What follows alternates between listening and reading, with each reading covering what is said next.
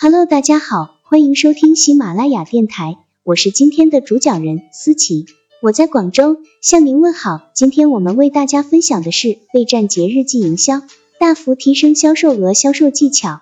本文由谷歌成长指南团队出品，喜马拉雅平台播出。课程纲要：一、为什么要提早为节日旺季做好准备？二、如何为节日旺季做好准备？三、如何将促销带来的消费者转化为长期忠实顾客？老张厨具店经营厨房用品，眼看节日旺季将至，老张盘算着能乘机多卖些货，提升销售额。但节日季才刚开始一周，老张店里所有饼干、烤盘和烘焙原料就都被抢购一空，结果没买到的顾客都去了其他卖家的店里。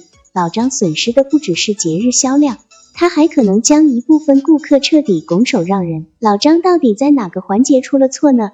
老张应该提前几个月为节日促销做好准备，估算自己需要增加多少存货，还要确保有足够的预算购入这些存货。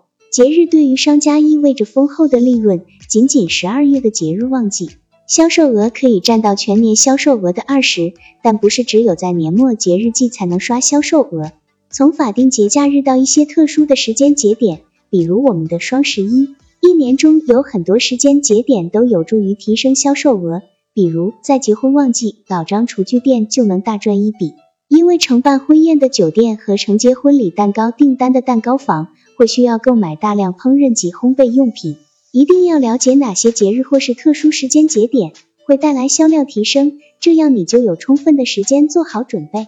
从容应对旺季所带来的业务需求，获得更多收益。好了，以上知识就是我们今天所分享的内容。如果你也觉得文章对你有所帮助，那么请订阅本专辑，让我们偷偷的学习，一起进步吧。